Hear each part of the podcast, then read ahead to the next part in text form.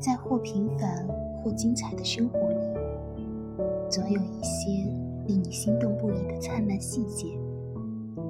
或许是那习以为常的袅袅炊烟，是那幽深熟悉的静默小巷，是那一望无际的金黄麦浪，又或许是那变幻莫测的绚烂极光，是那跃出海面的矫健鳕鱼，亦是那富士山脚的浪漫樱花。家这一个字，常被出门在外的游子挂在嘴上。藏在心里，或许正是应了那个道理。